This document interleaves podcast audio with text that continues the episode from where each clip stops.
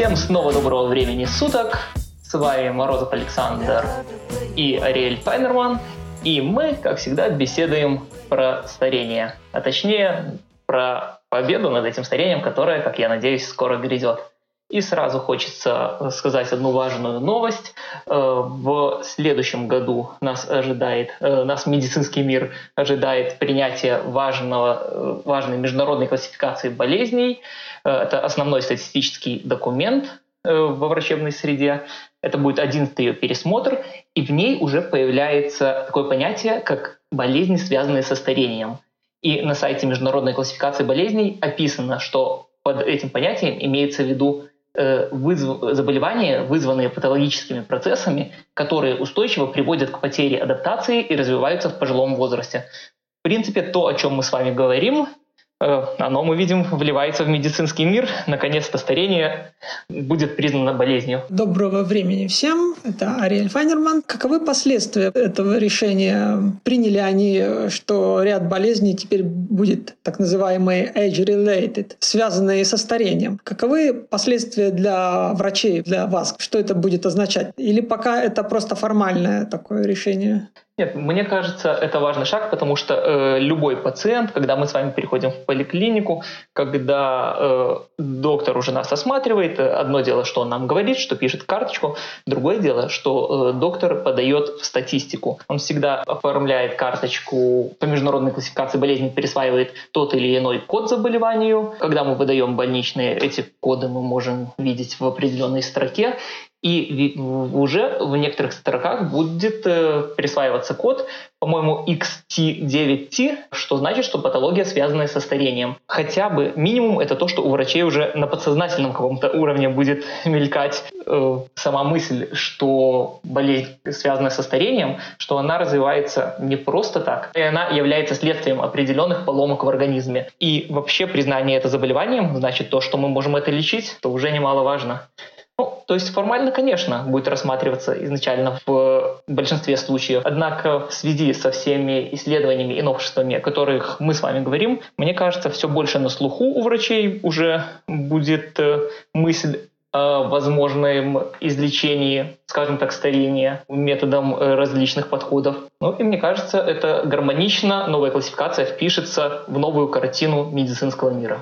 Ну, в целом звучит очень многообещающе. Хотелось бы, чтобы не только формально эти вещи считаться патологиями, такие как, например, саркопения и старческая дряхлость, но и чтобы у врачей возникало ощущение, что раз это заболевание, то значит с ними можно и нужно что-то делать. Все же э, международная классификация болезней 11 э, вступит в силу не в следующем году, а 1 января 2022 года.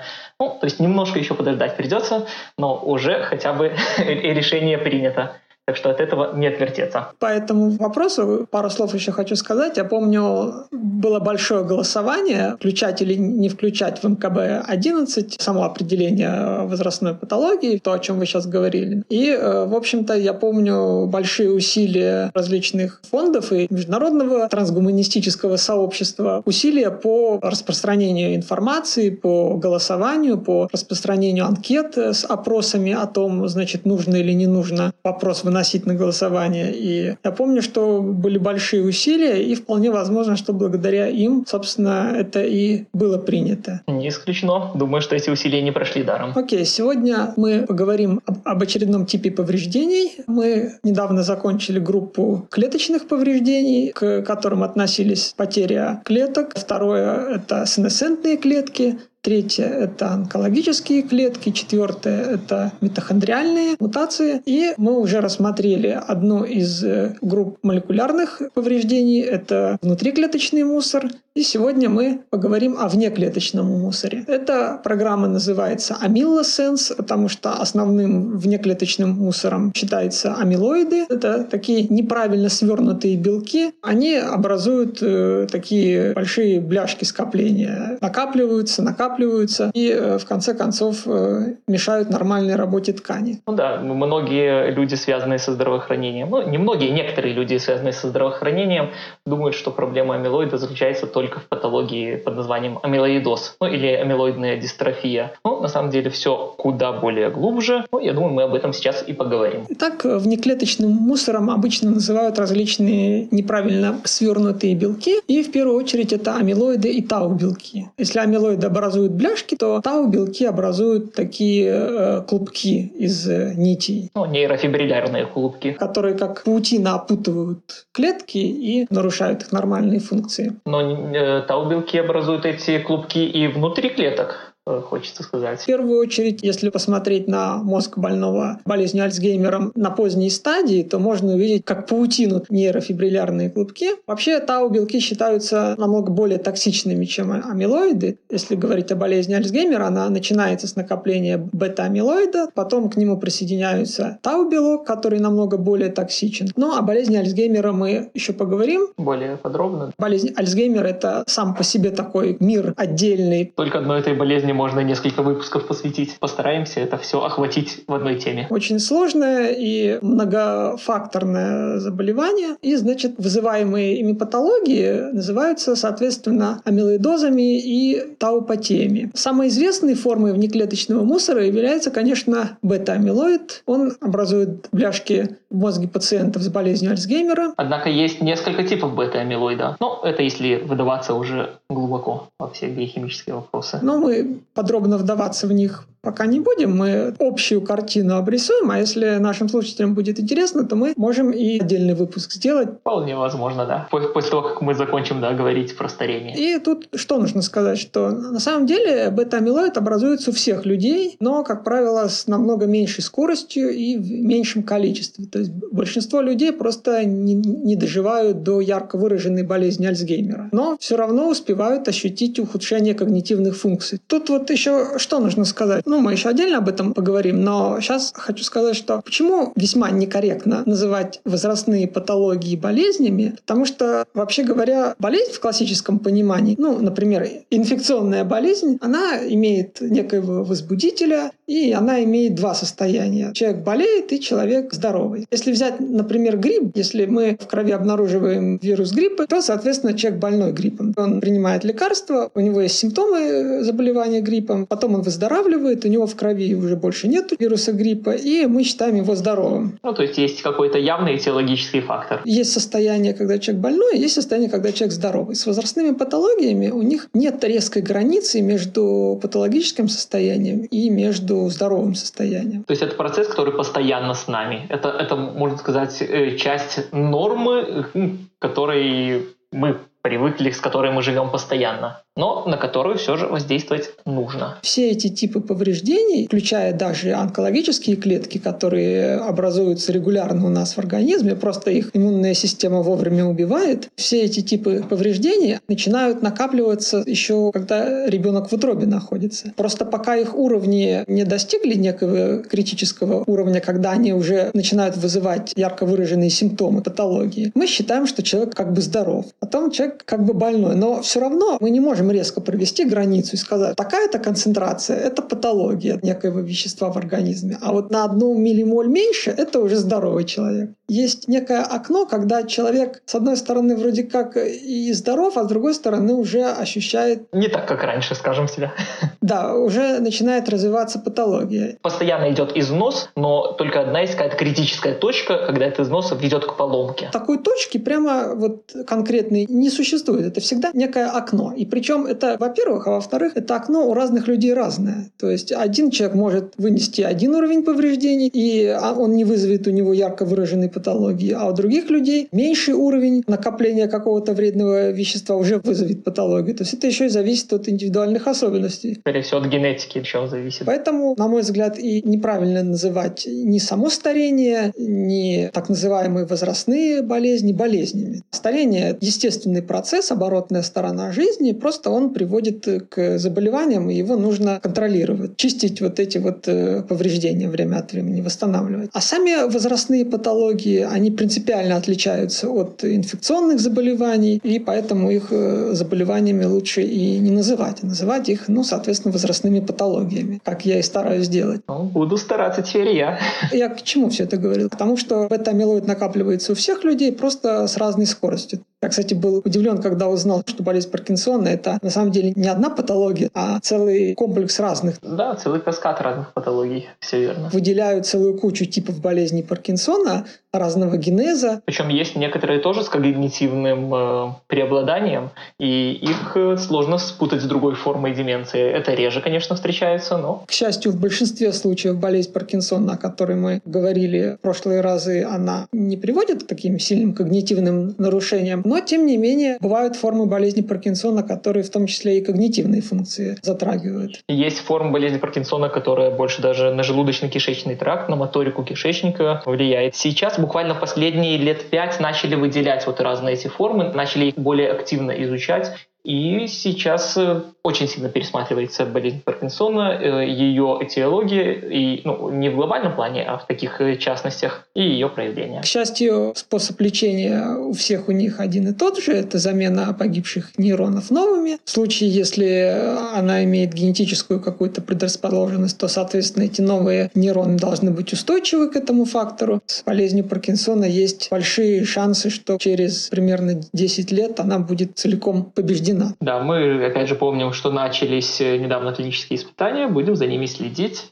Будем надеяться, что увидим, да. Я вот как раз сейчас приготовил публикацию сборную на русском языке по этим клиническим испытаниям в Японии. Всем советую почитать. Там много интересной полезной информации о том, что, в частности, в Японии планируют, если все эти исследования пойдут хорошо и клинические испытания закончатся успешно, они планируют включить лечение этой болезни в национальную медицинскую страховку. Замечательно. Будем ждать этого момента. Потому что если где-то появится идеальное лечение для какой-то, какого-то заболевания, то по всему миру достаточно быстро оно будет распространяться. В наш век э, развитых информационных технологий, когда мы все видим, что творится в других странах. Вернемся к болезни Альцгеймера. Бета-амилоид накапливается у всех людей с возрастом, просто с разной скоростью. Тех, у кого он накапливается очень быстро, мы называем больными болезнью Альцгеймера. Именно поэтому мы вроде бы как говорим о повреждении и выделяем чисто болезнь Альцгеймера, потому что болезнь Альцгеймера напрямую связана с внеклеточным мусором, о котором мы сейчас говорим. По сути, да. То есть бета-амилоид накапливается у всех, просто у тех, у кого он накапливается очень быстро и агрессивно, мы называем их больных болезнью Альцгеймера. А тех, у кого накапливается медленнее, то мы их называем просто стариками. Ну, и не забываем про тау-белки тоже. Еще камень в огород тех, кто считает, что возрастные патологии — это какие-то самостоятельные заболевания, а не часть общего процесса старения. Можно сказать, что сейчас используются различные неинвазивные методы исследований, особенно физические методы исследований, которые позволяют функциональные процессы разные в режиме реального времени смотреть. Если раньше большинство исследований было разовыми, то есть человек пришел, сдал анализы, это некий срез его нынешнего состояния. То современные методы позволяют снимать показания целые сутки. И даже целые недели некоторые методы. И было обнаружено удивительные вещи, что многие показатели колеблются намного сильнее, чем ученые раньше считали. И это как бы норма. Например, уровень бета-амилоида, его функция не ясна вообще, зачем он нужен, пока считается мусором. Уровни бета-амилоида в спинномозговой жидкости, они даже у молодых людей очень сильно варьируются в течение суток, например, например, и в зависимости от э, психологического и физического состояния. То есть если человек не выспался пару ночей, у него уровень бета-амилоида в мозгу будет намного выше, чем после хорошего отдыха. Надо спать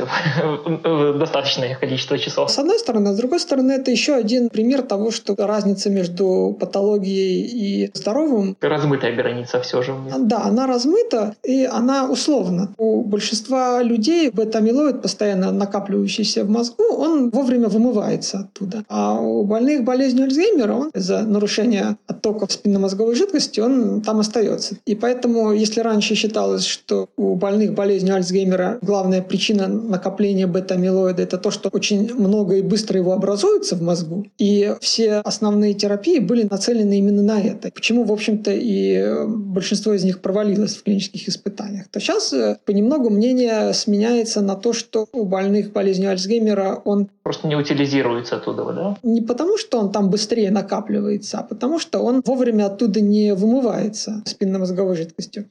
Но опять же, амилоид, да, следует помнить, что не только на головной мозг влияет, но другие органы же тоже э, амилоид негативно может влиять. Э, те же амилоидные болезни почек, но это уже, да, не столь сейчас социально значимо. Там уже другие виды амилоидов, все они важны в какой-то мере. То же самое можно сказать и про уровень глюкозы, к примеру. Если раньше считалось до определенного уровня это норма, а после уже патология, то оказалось, что уровень глюкозы довольно сильно варьируется в течение суток у здоровых людей, нормальных молодых здоровых людей, и это тоже, опять-таки, не считается патологией. Это как бы нормальная реакция организма. То есть человек поел сладко, у него уровень глюкозы повысился. Он поголодал, у него понизился. Да, даже от стресса э, это идет прямое влияние на клетки, выделяющие глюкозу. Граница между, скажем, здоровым человеком и человеком, ну, диабет первого типа, это генетическое заболевание. В принципе, инсулин не вырабатывается. Не будем его брать как пример. Диабет первого типа все-таки не возрастная патология, это генетическое заболевание. А вот если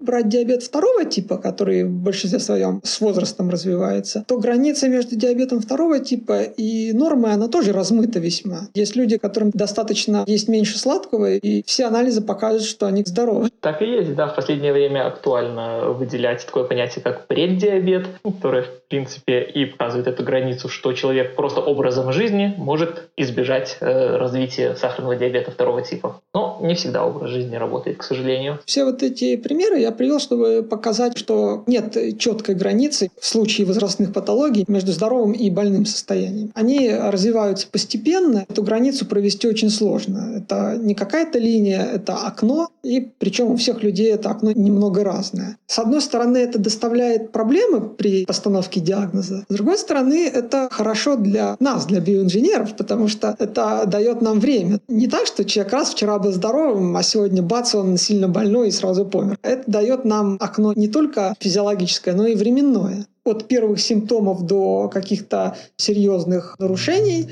проходит, как правило, довольно много времени, за которое при наличии реальной терапии это можно все исправить. Будет в будущем. Все правильно, это стоит тоже упоминать. Пока, к сожалению, мало какие возрастные патологии реально лечатся, да, в общем-то, практически никакие, но в будущем их такое медленное развитие и наличие физиологического и временного окна даст нам возможность успешно их контролировать и обращать развитие этих патологий вспять. Хорошо, значит, мы поняли, что есть э, амилоид, и он со временем может накапливаться даже в организме. Ну и при определенных патологиях, таких как болезнь Альцгеймера, он вообще плохо утилизируется из мозга и повреждает там. Болезнь Альцгеймера — это, наверное, самый известный пример накопления внеклеточного мусора. Но на самом деле существует множество подобных агрегаций, которые накапливаются в разных тканях в процессе старения, и они вносят свой вклад в возрастные патологии. Малоизвестный, но очень важный транстеретиновый амилоид накапливается в сердечной мышце и является является главной причиной сердечной недостаточности у очень пожилых людей. Это причина возрастной сердечной недостаточности. Старческий сердечный амилоидоз. И вот эта сердечная недостаточность из-за накопления амилоида в сердечной мышце – это главная причина смерти так называемых супердолгожителей, то есть людей, которые прожили 110 лет и больше. То есть, по идее, он накапливается у всех, но достаточно его накопления будет только в 110 лет и,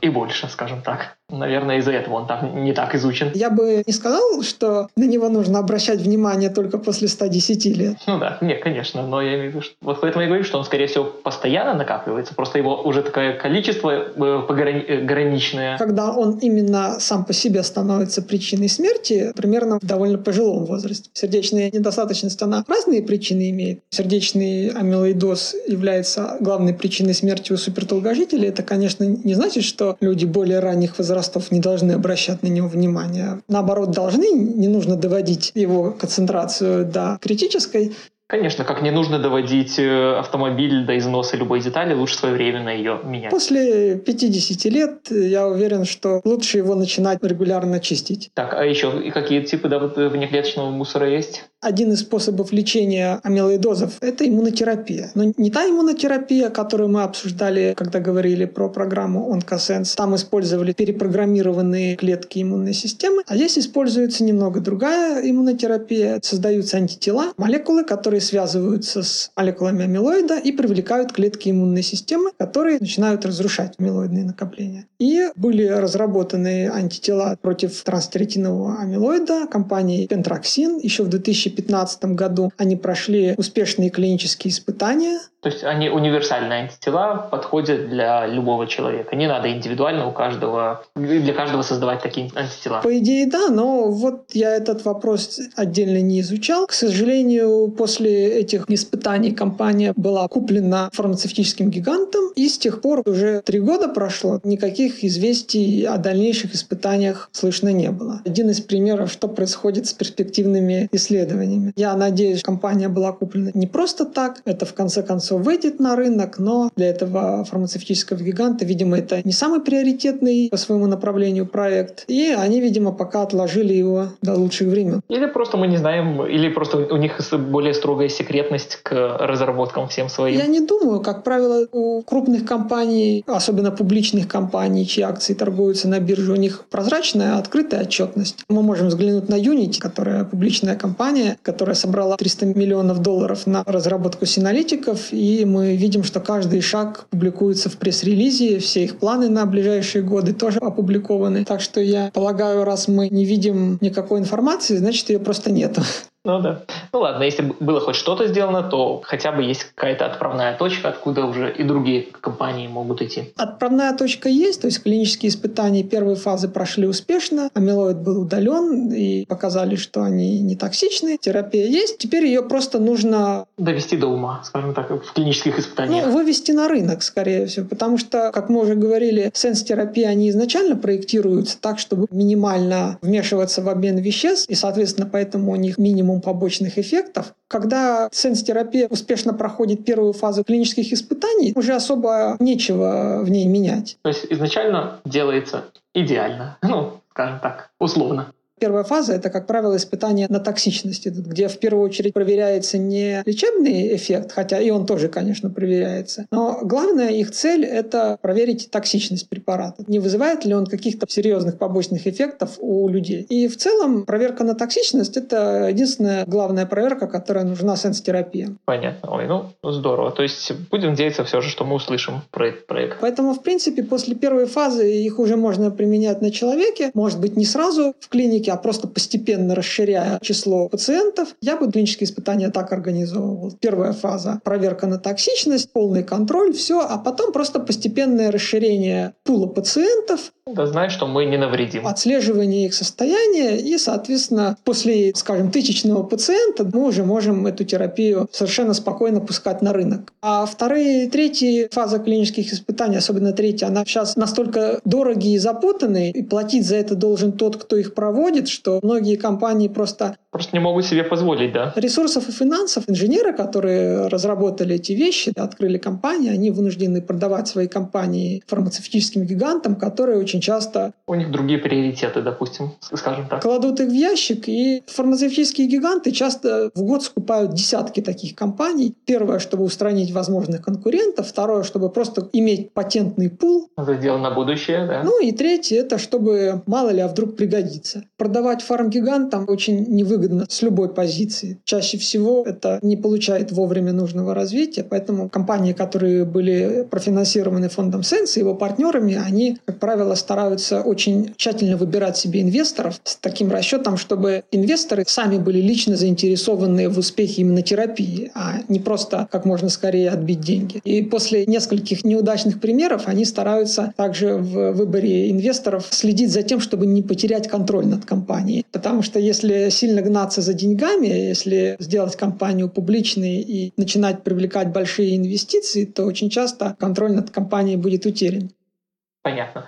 Вот ну, с этими да, организационными моментами Э, есть, конечно, вопросы, но надо вернуться нам к да, внеклеточному мусору. Так что есть хорошие примеры, когда действительно созданы терапии для растворения этих амилоидных накоплений. Существует по меньшей мере пара десятков разных амилоидов. Роль многих из них в старении еще не выяснена, но в принципе методы общие. Иммунотерапия работает в целом Методы удаления. Для всех. В первую очередь мы знаем про бета-амилоид, потом транстеретиновый амилоид. Вот эти два амилоида мы уже научились убирать. Есть иммунотерапии, которые их убирают. Скажем, недавно доказали эффективность четвертой иммунотерапии, которая растворяет амилоидные накопления в мозгу у больных болезнью Альцгеймера. Но испытаний, я так понимаю, не было на людях. Были. Бета-амилоид хорошо убирается из мозга. Испытания на людях были всех четырех методов иммунотерапии против бета-амилоида. Он хорошо убирается из мозга, но проблема в том, что больным это не особо помогает, и мы коснемся этого вопроса позже. Но методы уборки амилоида, в принципе, уже хорошо развиты. По крайней мере, вот этих двух типов. Есть еще островковый амилоид, он накапливается в поджелудочной железе и считается одной из причин сахарного диабета второго типа. Второго, потому что накопление амилоида это все-таки возрастное повреждение, поэтому, скорее всего, второго типа. Подробнее поговорим о методах очистки этих амилоидов, уборки их. Неклеточные агрегации могут быть удалены из головного мозга и иных частей тела при помощи специализированных антител, которые на них нацелены. Существует два основных способа введения этих антител в человека. Их называют еще вакцинами. Но сам организм антител против амилоида ни в каком случае не вырабатывает. Сам по себе, да. Есть два способа введения этих антител в человека. Активные и пассивные вакцины. В случае активной вакцины вводят небольшой фрагмент амилоида в организм, чтобы стимулировать клетки иммунной системы распознавать амилоид и удалять его. Да, но получается, этот амилоид должен уже как-то быть э, изменен. Э, не такой, как амилоид в нашем организме, потому что наша иммунная система же почему-то не, не распознает его в организме, а а вакцине распознает? Ну да, есть какие-то, наверное, нюансы. Верное замечание. В случае пассивной вакцины по классической схеме вырабатывают антитела вне тела и вводят их в организм через инъекции. И совсем недавно была разработана третья и очень перспективная вариация этого подхода. Исследователи обнаружили, что есть некое подмножество человеческих антител, обладающих каталитической активностью. Разлагающей активностью. Их называют катателами по аналогии с антителами. Каталитические антитела. Они э, не связываются с этим антигеном, то есть э, со своей мишенью, чтобы привлечь клетки иммунной системы. Они, связываясь с ним, меняют его конформацию таким образом, что эта мишень сама разрушается на более мелкие фрагменты. То есть, да, именно ведут катаболизму мишени. Такой подход без использования иммунной системы напрямую, он хорош тем, что стимуляция иммунной системы при помощи активной или пассивной вакцины, она опасна тем, что она может вызвать слишком сильную иммунную реакцию. Немало пациентов, на которых испытывали иммунотерапию, погибли из-за шока, из-за того, что была слишком сильная иммунная реакция. Ну, конечно, да. Лишний раз лучше наш иммунитет таким образом не менять, если есть другие более безопасные варианты. Эти люди умерли не в лучшем состоянии, но представьте, резкая иммунная реакция, температура, лихорадка. У них и так хроническое воспаление в мозгу у больных болезнью Альцгеймера, а здесь еще воспалительных факторов становится в разы больше. Но это было в клинических испытаниях, про которые мы говорим сейчас? Иммунотерапии, пассивных или активных вакцин, вот этих антител, потому что они стимулируют иммунную систему и иногда ее гиперстимулируют. Ну да, выдает какую-то стамилую штору но надеюсь, что это не частый был побочный эффект. В 90-е годы, когда испытывали разные такие методы первые, то это было серьезной проблемой. Не, в 90-е это понятно, а вот э, мы вот начиная с 2015 вот в новых испытаниях нет ли информации о побочных эффектах их распространенности. Заканчивая про эти каталитические антитела, нужно сказать, что они этой опасности в целом, ну, она у них намного меньше, потому что они не задействуют иммунную систему, они по факту действуют как энзимы, связываются с целью и разрушают ее. И вот сейчас компания Covalent Biosciences, профинансированная фондом Sense, она разрабатывает антитела и кататела для лечения болезни Альцгеймера и системных амилоидозов, в частности, сердечного амилоидоза. Отлично, не стоит на месте эта сфера, это хорошо. Еще один пример того, что фонд Sense не просто проводит базовые исследования, а активно переводит их в коммерческую сферу. Честно говоря, не знаю, что отвечать людям еще, кроме того, что я сейчас говорю вам, когда предъявляют, что, мол, Sense ничего не делает. Вот. Но, казалось бы, куда уж больше на те жалкие деньги, которые у них есть. Да, этой информации, как говорится, сапиентисат умному достаточно. Они умудряются не только проводить сами исследования, финансировать исследования в университетах, но еще и умудряются открывать компании коммерческие. Также в разработке находится универсальная система GAIM, General Amyloid Interaction Motif. Она использует антитела, распознающие и уничтожающие различные амилоиды. У нас как минимум четыре иммунотерапии, нацеленные на бета-амилоид. Есть система GAIM, которая вообще на любой амилоид может быть нацелена. В целом ученые решили не ограничиваться амилоидами. Ученые из одного университета создали систему, называемую EDPROM, Affinity Directed Protein Missile, универсальную систему распознавания и уничтожения вообще любых белков в организме. Ничего себе! Ее можно настроить на любой белок в организме. В том числе это может быть полезно не только для уничтожения амилоидов, но и для уничтожения вообще любых чужеродных белков, например, вирусных белков в организме. Ну, звучит э, удивительно. И буквально недавно, в 2017 году, была создана еще одна система общего назначения. Она называется TrimAway. Она способна распознавать и уничтожать не просто любой белок в организме, но и отдельные варианты одного белка. То есть на горизонте замаячила прямо терапия как-то любых и инфекционных заболеваний? К сожалению, после анонса пока как-то мало слышно про эти вещи. В университетах пока в основном разрабатываются. Будем надеяться, что их коммерческое применение не за горами. Очень будем надеяться. Теперь, разобравшись с общими вопросами, вернемся к болезни Альцгеймера. Да, то есть начали удалять. Э, начали справляться с амилоидами. Так в чем проблема? Почему она еще не побеждена? Проблема в том, что в отличие от прочих амилоидозов. Болезнь Альцгеймера – это комплексное заболевание. Оно, как минимум, состоит из пяти разных процессов, из пяти разных компонент. Это накопление бета-амилоида, накопление тау-белка, это хроническое воспаление, гибель нейронов и это нарушение циркуляции спинномозговой жидкости. Мы видим пять процессов, каждый из которых, в общем-то, нужно обратить, чтобы держать болезнь под контролем. Но, в принципе, по четырем из этих пяти процессов Э, мне кажется, подходят э, моменты, о которых мы говорили и на прошлых наших э, беседах. То есть клеточная терапия даже вполне, и уничтожение, и устранение хронического воспаления, тоже мы это обсуждали. То есть, в принципе, комплексный подход может быть выработан. Ясно, что удаление одного лишь бета-амилоида, в общем-то, особой роли не сыграет. И действительно не играет по ряду причин. Одна причина – это то, что накопление бета-амилоида лишь один из факторов. После того, как при помощи иммунотерапии бета-амилоид убирается из мозга, быстро снова все эти бляшки возвращаются. На этом основании считается, что как бы терапия не работает, но на самом деле это не так, она работает. Ее цель убрать бета-амилоид, она его убирает. То, что он возвращается снова, это уже не проблема терапии. Проблема патологии и комплексности. Да, проблема того, что это комплексная патология. Вот это еще один из примеров совершенно неправильного подхода в современной медицине. Это принцип «одна болезнь, одно лекарство». Да, вот поэтому мы видим, что появляется метод терапии, его пробуют, болезнь возвращается, и все, опускаются руки, что не сработало, а то, что... Вот этот совершенно ужасный принцип «одна болезнь, одно лекарство», он неверен вдвойне. Во-первых, многие болезни, или, правильнее говоря, возрастные патологии, на самом деле представляют из себя не одну патологию, а комплекс патологий. Например, болезнь Альцгеймера, как я сейчас сказал, представляет комплекс из пяти разных патологий. Поэтому назвать ее одной болезнью нельзя. Это пять разных процессов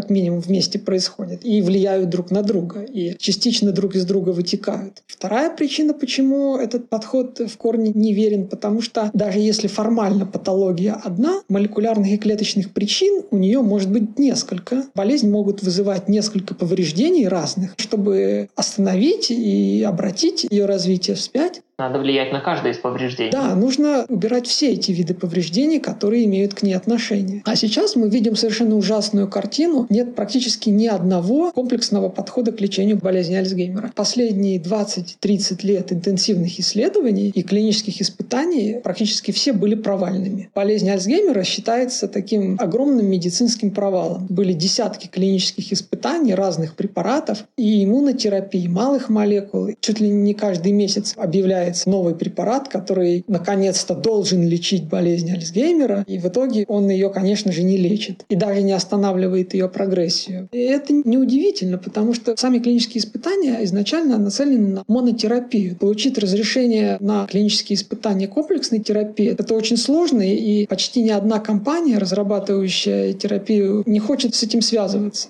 То есть, опять же, огромная проблема в организации. Огромная организационная проблема, потому что практически все эти исследования проводятся в США, а в США FDA требует, чтобы каждый препарат был проверен отдельно. Ну, тут, конечно, нельзя будет достигнуть нормального результата, если тестировать один препарат на всю на эту комплексную патологию. В принципе, формально комплексные терапии не запрещены, но связаны с такими организационными проблемами, что никто не хочет с ними связываться. И многие компании фармацевтические были публикации о том, что они просто закрыли направления, связанные с разработкой препаратов по лечению болезни Альцгеймера. Они пришли к тому, что это не оправдывает себя. Все монотерапии, которые можно было придумать, они проверили, они не работают, а с комплексными терапиями они связываться не хотят из-за организационных вопросов.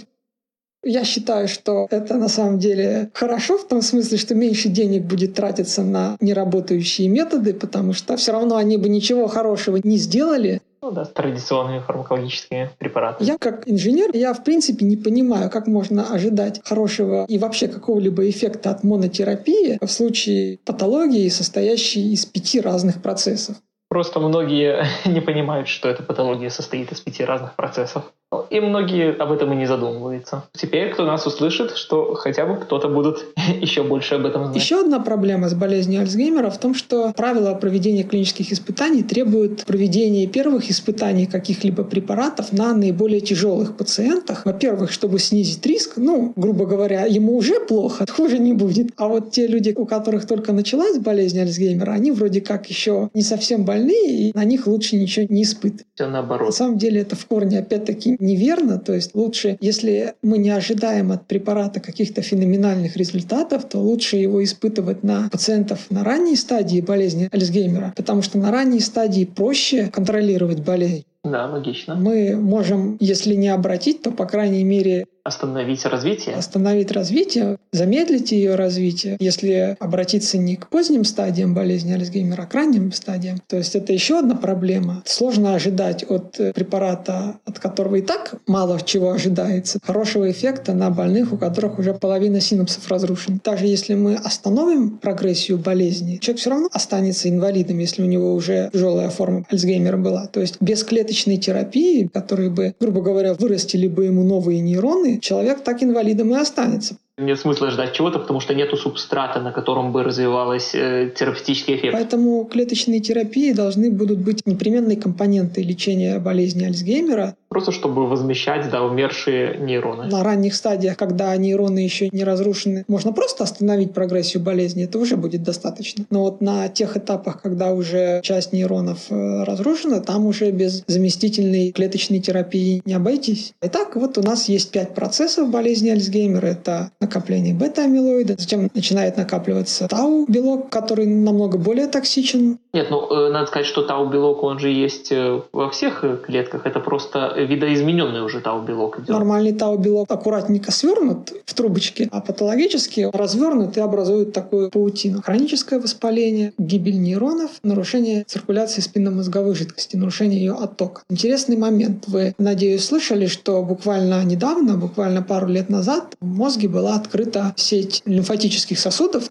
Конечно, это было достаточно громкое э, открытие в свое время. Сужение этих лимфатических сосудов с возрастом и нарушение оттока лимфы – это еще один фактор. И эксперименты на мышах показали, что если с помощью специальных препаратов расширить эти лимфатические сосуды, то когнитивные функции, функции мышления у старых мышей значительно улучшались. Наверное, да, скорее всего, за счет выведения вот этих всех токсических продуктов. В целом сейчас идет глобальное переосмысление болезни Альцгеймера и ее причин. Сейчас все чаще раздаются голоса в пользу того, что главная причина болезни Альцгеймера – это нарушение циркуляции спинномозговой жидкости и лимфы. Понятно, да, это я слышал. И если это действительно так, в принципе, по крайней мере для того, чтобы остановить прогрессию болезни, будет достаточно восстановить циркуляцию спинномозговой жидкости. Понятно, таким способом нейроны не вернуть, их придется выращивать и заменять, но остановить прогрессию болезни можно будет. То есть главная причина, как я уже говорил ранее, не в том, что у таких людей быстрее вырабатывается бета-амилоид в мозгу, а в том, что он просто оттуда не уносится, то есть мозг не очищается естественным путем. Есть группа ученых, которая считает, что если восстановить циркуляцию спинномозговой жидкости, то э, мозг сам выведет, ну, конечно, в запущенных случаях нам все равно придется растворять крупные амилоидные тау накопления, но в целом при восстановлении фильтрации спинномозговой жидкости мозг сам уберет лишние накопления. Самое главное, не будут образовываться новые накопления, потому что спинномозговая жидкость будет уносить их из мозга.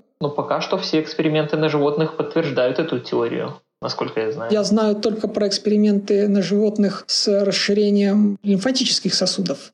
Ну, тогда не, спина, не спинномозговая жидкость, да, это лимфатическая. В мозгу есть две системы уборки мусора, скажем так. Лимфатические сосуды недавно открытые, и это спинномозговая жидкость. С лимфатическими сосудами действительно были эксперименты на животных, подтверждающие, что их расширение с помощью специальных лекарств повысило умственные способности у пожилых мышей. Что касается улучшения циркуляции спинномозговой жидкости, восстановления ее циркуляции, то сейчас я немного расскажу об этом подробнее. Один из ученых, его зовут Даг Этель, он 10 лет занимался болезнью Альцгеймера в университете и пару лет назад основал компанию, называется она Leocadia Therapeutics. Основана она при поддержке фонда Мафусаила, это партнерский фонд Sense. Раньше они были единым целым, и лишь в 2009 году они разделились. Он профинансировал открытие этой компании. Это одна из немногих компаний, которые отступила от иммунотерапии который занимается болезнью Альцгеймера. Которые сами по себе пока не показали хороших результатов. После удаления эти накопления снова возвращаются, причем весьма быстро, что, в общем-то, говорит в пользу того, что мало их убрать. То есть нужно либо уменьшить их образование, либо предотвратить их дальнейшее накопление. Попытки вмешаться в метаболизм и уменьшить продукцию бета-амилоида и тау-белка ничего не дали. Этому были посвящены все 90-е. И оказалось, что бета-амилоид — это естественный продукт нашего организма, Скорее всего, да, продукт обмена веществ. И все энзимы, которые вовлечены в его синтез, они делают что-то еще полезное, и поэтому попытка их заблокировать ведет к новым патологиям. Один из примеров несостоятельности классического геронтологического подхода Просто убирайте мусор. А если уборка мусора не работает, как в случае с иммунотерапиями амилоида и тау-белка, она не работает не потому, что концепция неверна, а потому что, ну, возможно, вы убираете мусор не на том уровне. Возможно, стоит убирать мусор на уровне ниже.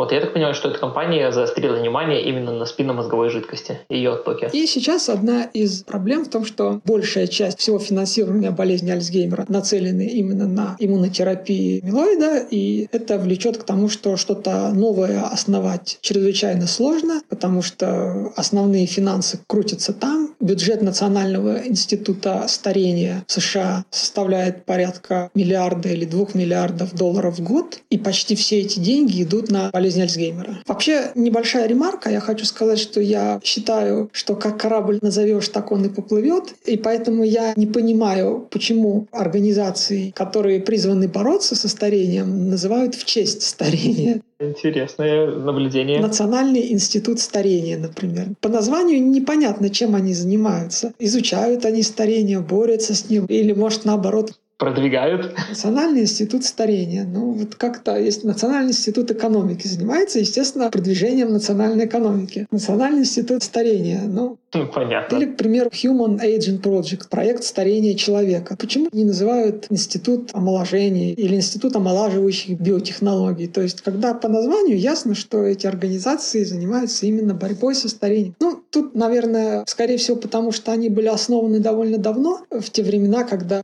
еще считалось нереальным омоложение, наверное. Когда омоложение считалось нереальным, и их цель действительно была просто изучение старения. Но сейчас времена изменились, и просто изучение старения уже не имеет смысла. Уже столько наизучали, что сейчас пора уже переходить к омоложению. Ох, как приятно говорить об этом. Но, к сожалению, до сих пор в университетах, в государственных организациях публичная пропаганда какого-то иного, не мейнстримного пути может негативно сказаться на карьере ученого и на перспективах получения им финансирования. Ничего, я думаю, что сейчас важно, что мы живем в эру э, стартапов, когда даже небольшие компании могут сделать то, что не могут огромные университеты. К этому я хочу сказать, сейчас многие из этих ученых, кто не нашли поддержки в университетах или в национальных лабораториях, они просто создают свои фирмы, открывают свои фирмы, получают финансирование от фондов. Сейчас цены исследований настолько упали, что, к примеру, 200, 300,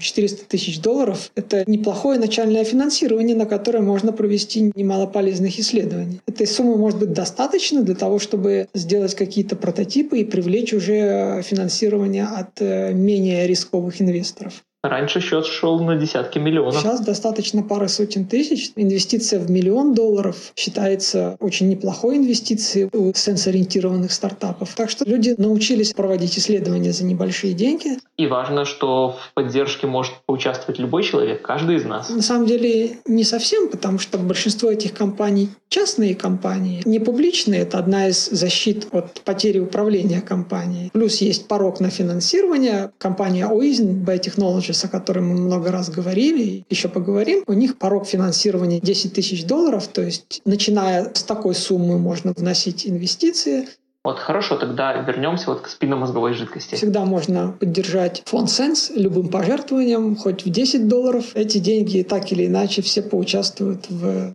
приближении омоложения. Тем не менее, несмотря на то, что очень сложно в академической среде какое-то новое непризнанное направление сделать популярным, тем не менее, из-за двух десятилетий провалов в лечении болезни Альцгеймера, два десятилетия усилий и миллиарды долларов не привели, в общем-то, ни к чему. То есть на сегодняшний день нет ни одного препарата, ни одной даже консервативной терапии, которая бы, по крайней мере, останавливала прогрессию болезни Альцгеймера. И все эти два 20 лет провалов э, привели к тому, что альтернативные мнения Альтернативные направления в лечении болезни Альцгеймера становятся более организованными и более популярными, в том числе которые выдвигают на первый план не бета-амилоид и тау-белки, а, к примеру, хроническое воспаление или нарушение циркуляции спинномозговой жидкости и лимфатических сосудов. Конечно, роль агрегатов амилоидов и тау-белков в болезни Альцгеймера существенна, и если их удалять безопасно и эффективно, то это в любом случае пойдет пациентам на пользу. Но проблема в том, что мы не можем их удалять так быстро, как они накапливаются. Возникает вопрос, а почему они накапливаются? Может быть, мы можем копнуть чуть выше по течению, скажем так, когда проблема еще не настолько ярко выражена. Почему, к примеру, они накапливаются лишь в стареющем мозге? Уже давно известно, что они образуются у всех людей, и у молодых людей. Их уровни колеблются у здорового человека довольно сильно. Но у здорового человека они быстро приходят в норму, а у пожилых людей они начинают накапливаться. В чем первопричина агрегации этих белков? Возвращаясь к работе компании Леукадия, вполне возможно, что накопление этих агрегаций происходит из-за отказа мозговой дренажной системы. Ну да, напомню, что мозг, э, мозг э, структуры мозга омываются спинномозговой жидкостью. Она идет по определенным структурам, и э, удаляет вредные э, токсические продукты. Спинномозговая жидкость переносит эти агрегации для последующей переработки в другие места в организме, но используемые метаболические пути с возрастом нарушаются, и эти агрегации остаются в мозге. Можно рассматривать их постепенное накопление с возрастом как постепенный отказ дренажной системы, механизмов, удаляющих их из мозга, как проблему нарушения циркуляции спинномозговой жидкости, нежели чем как проблему их перепроизводства просто внутри клетки. Если ранее считалось, что основная причина из-за того, что их просто много образуется, то сейчас больше считается, что их образуется столько же, просто они не выносятся из мозга. Просто мусор накапливается. Гипотеза, озвученная ученым Тагом Этелем, привлекательна еще и потому, что ее проверка может быть сравнительно недорогой и быстрой по сравнению с огромными расходами нынешних подходов. И ряд венчурных инвесторов и организаций поддержали эту компанию. И было большое интервью э, с Тагом Этелем, которое я перевел на русский язык. Или не я, а кто-то из наших волонтеров. Оно выложено у меня в блоге, и все желающие могут почитать. Когда эта компания начала свой путь? Компания была образована, скорее всего, в 2015 году, сразу после конференции Sense, на которой так Этель выступил со своей гипотезой, и после этого фонд Мофасаила предложил ему финансирование и создание компании. И что они уже сделали, получается? Даг Этель выступал на конференции Undoing Agent. Была большая презентация. Я начал ее переводить на русский язык и, надеюсь, скоро выложу. Там будет видео и текст. Можно будет всем желающим почитать. Сейчас все желающие могут почитать на английском языке, на блоге Fight Agent, который я всем рекомендую. Ну и, значит, их подход к болезни Альцгеймера заключается в том, чтобы отступить от молекулярных накоплений и посмотреть на причины их накопления. В мозгу межклеточное пространство заполнено спинномозговой жидкостью, которая вымывает различный образующийся мусор, который не проходит через стенки кровеносных сосудов. Их интересует, как э, спинномозговая жидкость очищает области мозга и где начинается болезнь Альцгеймера. Их главная гипотеза заключается в том, что пути этого вымывания мусора разрушаются. Тагетель приводит такую метафору. Представьте себе ручеек в лесу. Над ним нависают кроны деревьев, и время от времени листья падают в ручей, и вода их уносит. Но в конце лета, перед опадением листвы, ручеек начинает высыхать, а листья падают все больше. И листья уносятся все медленнее, и по достижении некоторого порога упавшие листья образуют маты, склеенные между собой, и вода больше не может их унести, потому что сила сцепления между листьями больше, чем сила потока воды. Пляшки при болезни Альцгеймера и представляют собой такие маты из амилоида. Какое красивое сравнение. Как выяснилось, патология болезни Альцгеймера появляется сначала в более эволюционно старых частях головного мозга, называемой аллокортексом, где спинномозговая жидкость обрабатывается совсем иначе, чем в неокортексе. Аллокортекс тесно связан с обонятельной системой. Да, изначально обонятельная система развивается. У многих животных отдел мозга, занятый корой головного мозга, занимает меньше объем, чем носовые доли. Соответственно, носовые доли крупнее, и они лучше омываются спинномозговой жидкостью, а у человека обонятельные доли, они уменьшены можно сказать, незначительных отделы занимают. У человека кора головного мозга, место под нее расширено в ущерб обонятельным долям. Это в том числе и повлияло на то, что в целом аллокортекс омывается хуже спинномозговой жидкостью, чем неокортекс, и именно в нем, как правило, начинается болезнь Альцгеймера.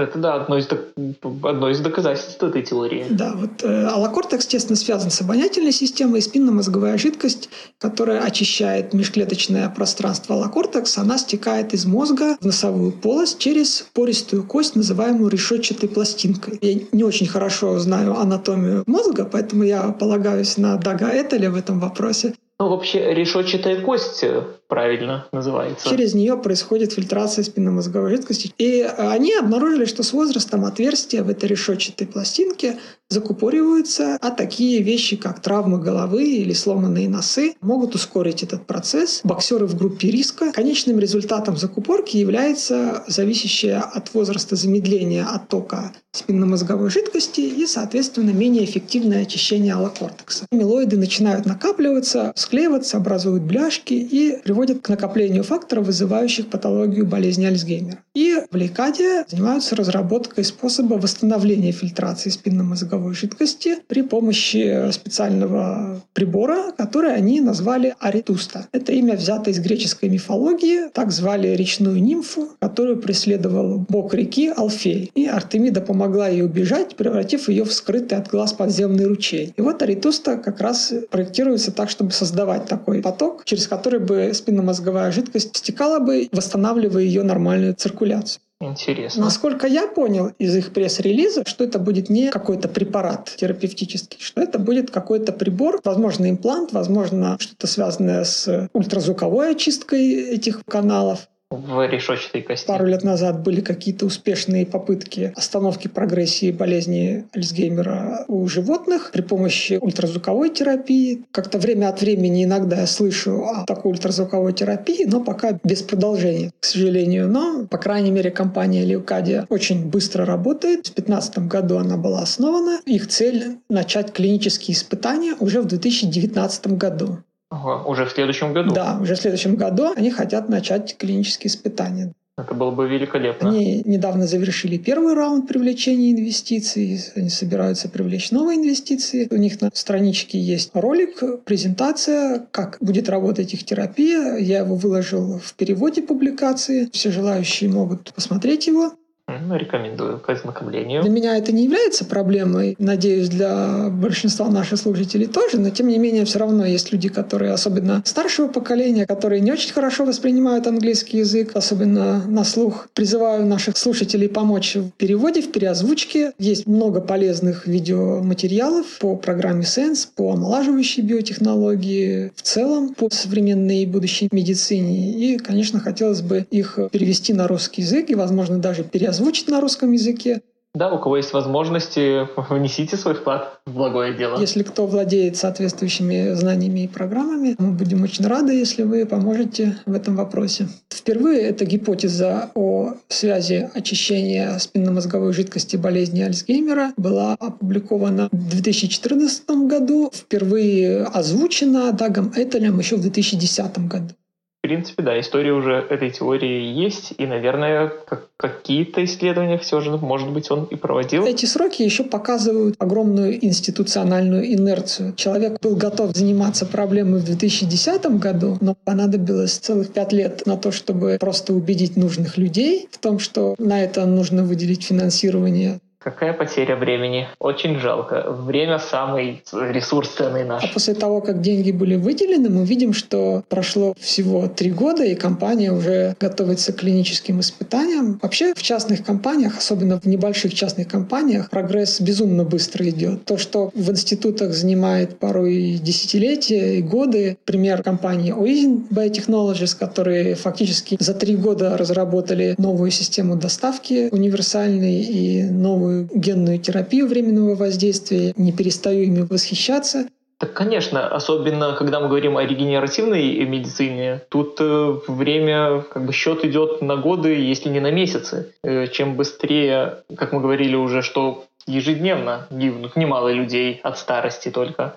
Поэтому каждый день, что приближает нас к эффективной терапии, это спасенные жизни. И что показательно, такие примеры, как Oisin Biotechnologies, как Licadia Therapeutics, они показывают своим примером, что реальная скорость прогресса может быть намного быстрее, чем та, которую мы видим сейчас. Пока большинство исследований все же ведется в университетах и государственных лабораториях и институтах, и мы видим, что там скорость очень низка, и часто ученые оправдывают эту низкую скорость тем, что быстрее нельзя.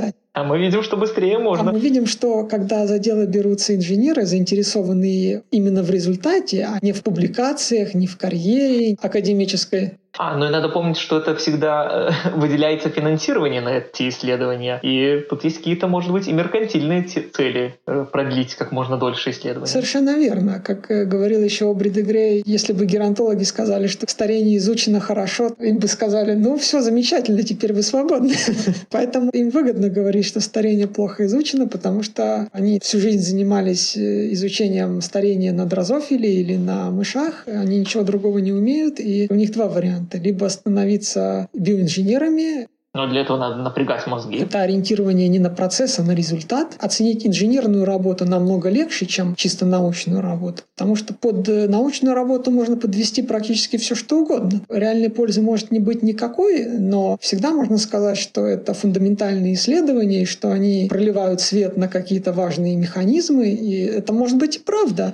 Это может быть и правда, но смысл в том, что наша цель не пролить свет на фундаментальные механизмы. Наша цель помочь людям. Наша цель — терапии против возрастных патологий. Результат в инженерной работе оценить легче, потому что в инженерной работе у вас терапия либо работает, либо не работает. Там третьего варианта не дано. Поэтому такие примеры, на мой взгляд, очень важны. Они воодушевляют. Их нужно приводить в пример тем, кто говорит, мы еще недостаточно знаем. Да нормально, мы уже знаем. Пример о том, что когда люди ставят цель разработать терапию, а не просто освоить некий бюджет и сделать публикацию или научную карьеру, это работает намного быстрее. Одна из причин, почему я решил выбирать именно инженерную карьеру, а не академическую, потому что академическая карьера, она, на мой взгляд, портит людей в некотором смысле.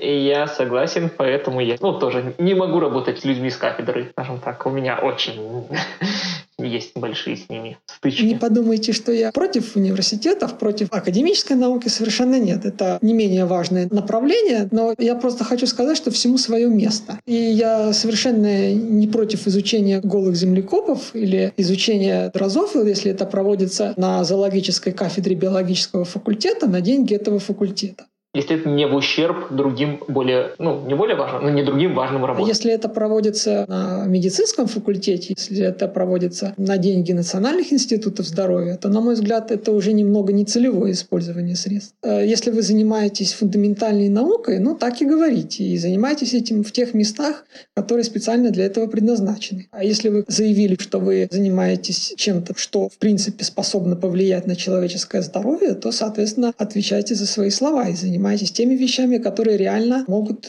помочь омолодить человека. Ну, хорошо, вернемся к Альцгеймеру, к внеклеточному мусору. Значит, мы поняли, что может появиться в ближайшее время технология по э, нормализации спинномозгового тока, спинномозгового дренажа. К сожалению, классические ученые, которые занимаются изучением тех или иных патологий или заболеваний, они очень любят раскладывать все на отдельные компоненты и искать какую-то одну причину. Это все связано, наверное, с мифом о серебряной пуле. Одна гипотеза, одна причина причина болезни, одна таблетка. Ищут одну единственную причину какого-то заболевания. Появляются такие названия, как амилоидная гипотеза болезни Альцгеймера. То есть само название говорит нам о том, что она во главу угла ставит накопление амилоида, игнорируя или принижая прочие причины. Есть тау-гипотеза, которая ставит во главу угла накопление тау белка. Есть инфекционная гипотеза, которая ставит во главу угла инфекционные заболевания, приводящие к болезни Альцгеймера. И все эти эти гипотезы пытаются выглядеть такой моногипотезой. Все их авторы пытаются выставить свои гипотезы так, что именно их гипотеза верна, а все остальные гипотезы как минимум не столь значимы. Ну, хотя благодаря этим авторам мы знаем так много об амилоидах, об тау-белках, но, но с другой стороны, э, они и тормозят. Когда вопрос касался просто изучения болезни Альцгеймера, понятно, что человек, который занимается амилоидами, лучше изучит амилоиды, чем человек, который занимался чем-то другим. Поэтому эта специализация очень полезна на этапе сбора информации. Но, в общем-то, за 20 лет усиленного изучения болезни Альцгеймера ну да, мы живем уже в то время, когда достаточно много известно. Информации узкой собрано очень много, и теперь пришло время эту информацию объединять. А в объединении информации, к сожалению, классические ученые очень плохи. Это для инженера важно решить проблему, в принципе, и поэтому инженеры очень хороши в синтезе информации. Инженеру главное собрать всю известную информацию, чтобы заставить работать ту или иную концепцию. А классическому ученому ему, наоборот, интереснее разобрать все на составляющие части. И поэтому, на мой взгляд, некорректно говорить об амилоидной гипотезе или о тау-гипотезе или о инфекционной гипотезе, а корректно говорить о факторах. Амилоидном факторе, о тау-факторе, потому что это все отдельные факторы, отдельные процессы, но они все связаны, они влияют друг на друга, они запускают друг друга. Это такой клубок, и вытянуть из него нитку невозможно, да и не нужно в целом. Это не приведет ни к чему хорошему. Это не улучшит наше понимание, и это не приведет ни к каким новым терапиям. Поэтому решать проблему нужно в комплексе. Знаете, сколько было за 25 лет потрачено на клинические испытания разных препаратов против болезни Альцгеймера, которые все провалились? Более 10 миллиардов долларов.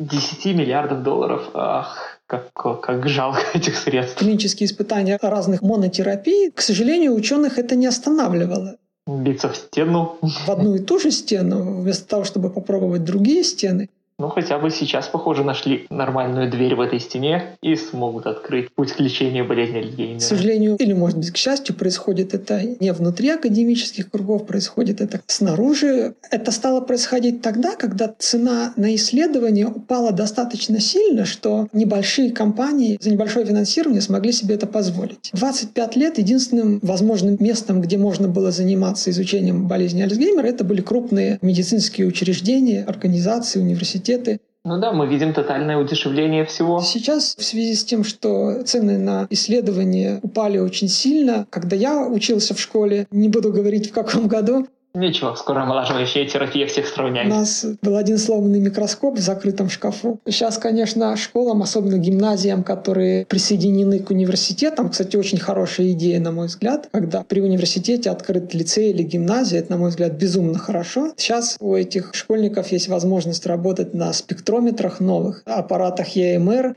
Ничего себе.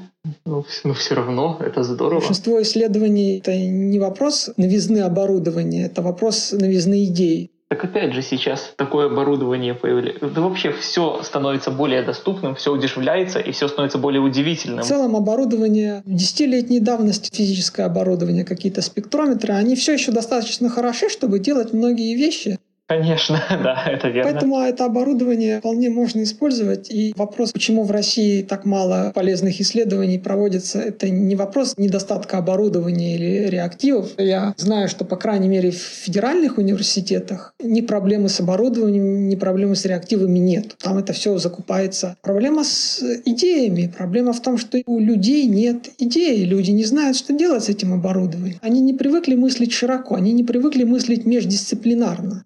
К сожалению, да, я не знаю, как в Беларуси это развито все. Надо будет узнать. На том оборудовании, которое есть, пусть не самым современным, тем не менее можно проводить прекрасные исследования. Вот то исследование про липофусцин, которое я планирую и про которое я рассказывал в прошлой серии, практически все молекулярные исследования, в том числе связанные с внеклеточным мусором и связанные с межбелковыми сшивками, про которые мы поговорим в следующий раз, оно все не требует каких-то заоблачных сумм и супероборудования. Но совершенно этого не требует. Для этого нужна всего лишь хорошая концепция, хороший план научно-инженерных исследований, и все. А вот именно с этим огромные проблемы. Люди предпочитают заниматься тем, чем занимается их научный руководитель, а не предлагать свои темы. А научный руководитель предпочитает заниматься тем, чем он занимался всю жизнь, тем, чем занимался его научный руководитель. Ну и понятно. Все это уходит корнями в 50-е годы, и люди продолжают мусолить эти же направления. Я особенно заметил эту проблему во время учебы в Петербургском университете. Для меня было шоком, что между факультетами почти отсутствует какое-либо взаимодействие. Санкт-Петербургский университет, он великолепный университет. На каждом факультете прекрасные ученые, прекрасные есть инженеры, прекрасное оборудование,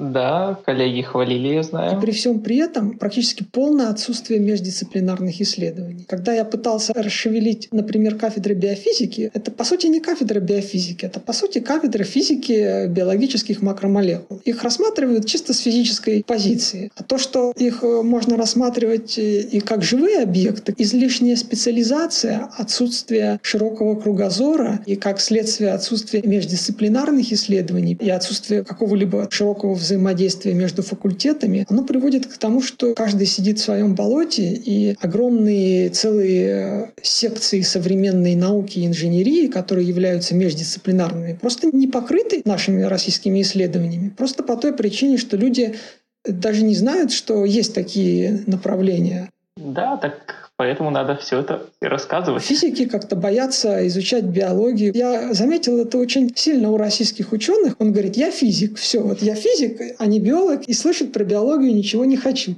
Ну, хочу внести пару... Конечно, мы видим, что творится и в научных сферах, и в университетах, но все же я вот э, как бы собираю прогнозы, мне это нравится, и э, вижу, что многие футурологи, Э, тот же Рэй Курцвелл об этом высказывался, Ник Бостром э, считают, что к 2026 году, благодаря развитию всех технологий, э, система образования коренным образом изменится, и, наконец-то, уже ученики, начиная со школ, будут сами заинтересованы, их не будут толкать, как бы, чтобы они учились, а сами будут люди стараться постигать знания и быть э, полезными в миру уже начиная с, со школьной скамьи. Ну, так, от, э, для отступления позитивное. Сильно, конечно, перелопачивать университетскую систему, на мой взгляд, не нужно, потому что можно сломать то, что уже хорошо работает. В Советском Союзе пытались делать реформу образования после революции, ни к чему хорошему, кроме потери кадров, это не привело, когда, я помню, ну, читал об этом по истории Петербургского университета, Политехнического университета. Их 10 раз расформировали оцифровывали, когда каждый факультет делали отдельным институтом, и пошла мода на отраслевые вузы, и каждый факультет сделали отдельным отраслевым вузом. Потом поняли, что это не работает, и стали объединять обратно. Потом пошла новая волна моды на отраслевые вузы. Вообще, на мой взгляд, отраслевые вузы — это плохо.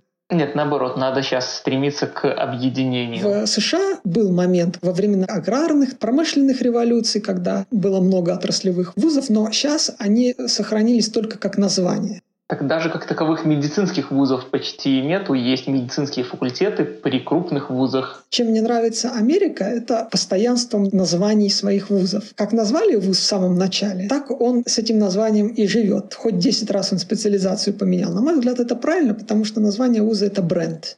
Но мы достаточно сильно отклонились от нашей основной темы, надо вернуться. Мы, в общем-то, уже ее закончили, поэтому я немного отвлекся.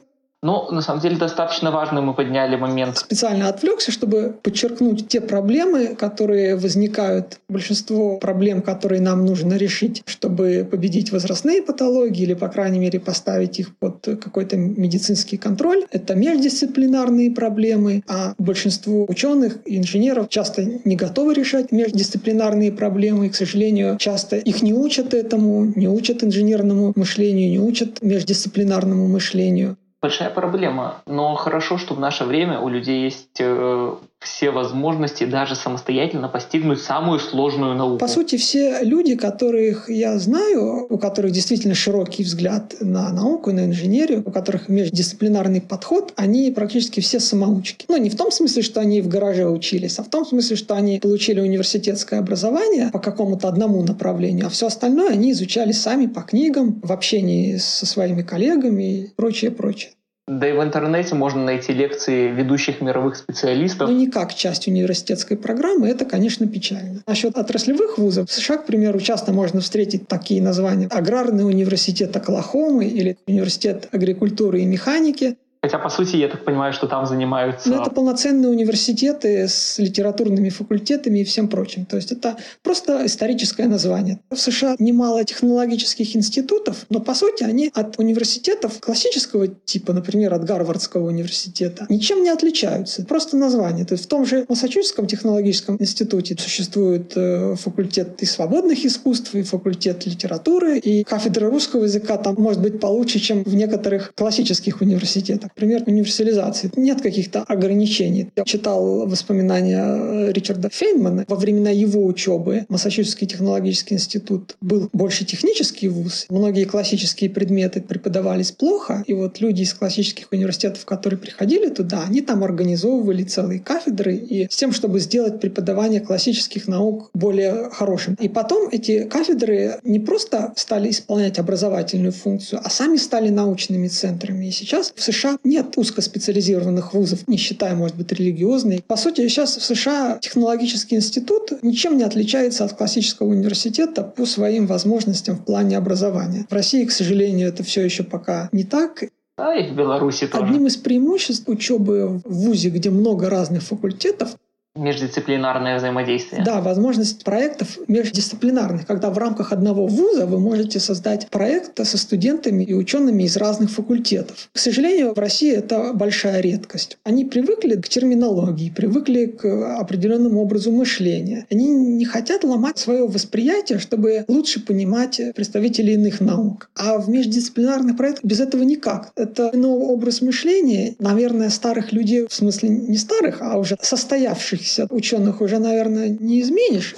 Ну, скажем так, пока не омолодим их пару раз. Будем надеяться, что все-таки они доживут до этих времен. Хотелось бы, чтобы появлялись новые образовательные программы междисциплинарные, где бы студентов сразу приучали мыслить широко. Потому что сейчас одна из больших проблем — это очень узкая специализация, которая порой не позволяет видеть лес из-за деревьев. Есть такая проблема. И возвращаясь к болезни Альцгеймера и вообще проблемам омолаживающей биотехнологии, это одна из самых больших проблем. Излишняя специализация и отсутствие широкого кругозора, когда каждый хорош в своей сфере, но проблема в том, что не видит всей картины. Проблема в том, что природа, когда изобретала болезни и патологии, она не делала их удобными. Это да. И, как мы уже не раз говорили, многие патологии состоят из четырех-пяти разных процессов, которые возникают из-за четырех-пяти разных типов повреждений. И чтобы реально обратить вспять патологию, избавиться от нее, нужно ученым, инженерам, разработавшим разные монотерапии, объединить, то есть кто-то должен объединить их вместе. И таких специалистов очень мало. К счастью, у нас есть Обри Дегрей, который действительно пример междисциплинарного специалиста. Ну, я надеюсь, да, что и все наши слушатели э, обратят на это внимание, не будут бояться постигать новых каких-то специализаций, не будут э, лениться этого делать, будут открыты своим разумом к другим специальностям. Это важно. Многие опасаются того, что если они начнут изучать много разных направлений, это приведет к поверхностному взгляду, что человек будет знать всего понемногу, но ни в чем не будет специалист. Конечно, важное опасение, но вопрос не в том, чтобы быть мастером на все руки. Вопрос в том, чтобы быть профессионалом в одной какой-то сфере, но при этом иметь представление и понимать, как работают иные сферы, чтобы чтобы быть настоящим профессионалом в своей сфере, скажем так. Потому что теперь уже мы живем в том мире, когда нету изолированной какой-то области. Все уже в совокупности работает. Чтобы знать, когда прекратить биться головой об стену и попросить помощи профессионала из иной сферы, где может быть стена тоньше. Или даже где есть двери, просто надо нажать на ручку. Бывает ответ на поверхности. Просто в этой сфере никого нет, и некому нажать на ручку. Это одна вещь. А вторая вещь, почему это важно? Потому что кому-то придется возглавлять проекты междисциплинарные. И для этого нужно более-менее разбираться в разных сферах. То есть я не говорю о том, чтобы человек был профессионалом во всем. Я одновременно всеми ими занимался. Нет, я говорю лишь о том, что, ну, как пример из космической, из аэрокосмической инженерии. Есть главный конструктор космического корабля, который конструирует корабль на компьютере, используя специальные программы. Он может не знать конкретного состава резины, из которой сделано шасси, потому что этим занимается химик, который эту резину синтезирует. Ему просто нужно задать характеристики этой резины, но для того, чтобы задать характеристики, ему все равно нужно некое представление о о возможностях. О том, что есть, о том, как оно работает. Скоро нам понадобятся такие конструкторы, потому что сейчас их практически нету, вот, кроме разве что Бридегрея. Потому что когда отдельные монотерапии по устранению отдельных повреждений будут более-менее обкатаны, нам нужно будет объединять их в омолаживающую панель, которая будет не просто удалять конкретное повреждение, а удаляя разные повреждения, они будут омолаживать организм целиком. И чтобы создавать такие омолаживающие панели, уже мало быть профессионалом в своей сфере. Нужно быть специалистом широкого профиля. Ну, будем надеяться. То есть я уверен, что мы такой мир увидим, потому что мы в него уже вошли. И поучаствуем. и поучаствуем в этом. Мы сегодня рассказали про внеклеточный мусор. Тема не очень большая, поэтому мы дополнили ее общими рассуждениями о том, почему так медленно идет и что нужно для этого сделать, чтобы шло быстрее. Мы широко взглянули на болезнь Альцгеймера, что тоже достаточно важно, потому что при длительной жизни с этим сталкиваться будем. И взглянули на организационные причины, которые, к сожалению, выходят на первый план, потому что научные, инженерные причины, они постепенно решаются, а организационные причины Организация может существенно тормозить здесь процесс. Они остаются, и их э, нужно решать. Ну, пожалуй, на сегодня все. Спасибо. Всем да. спасибо. До свидания. Всего доброго. so handsome.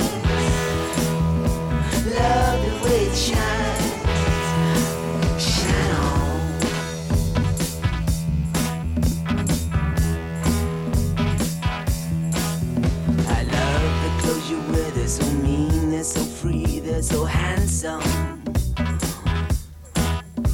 love the clothes you wear. Love the clothes you wear.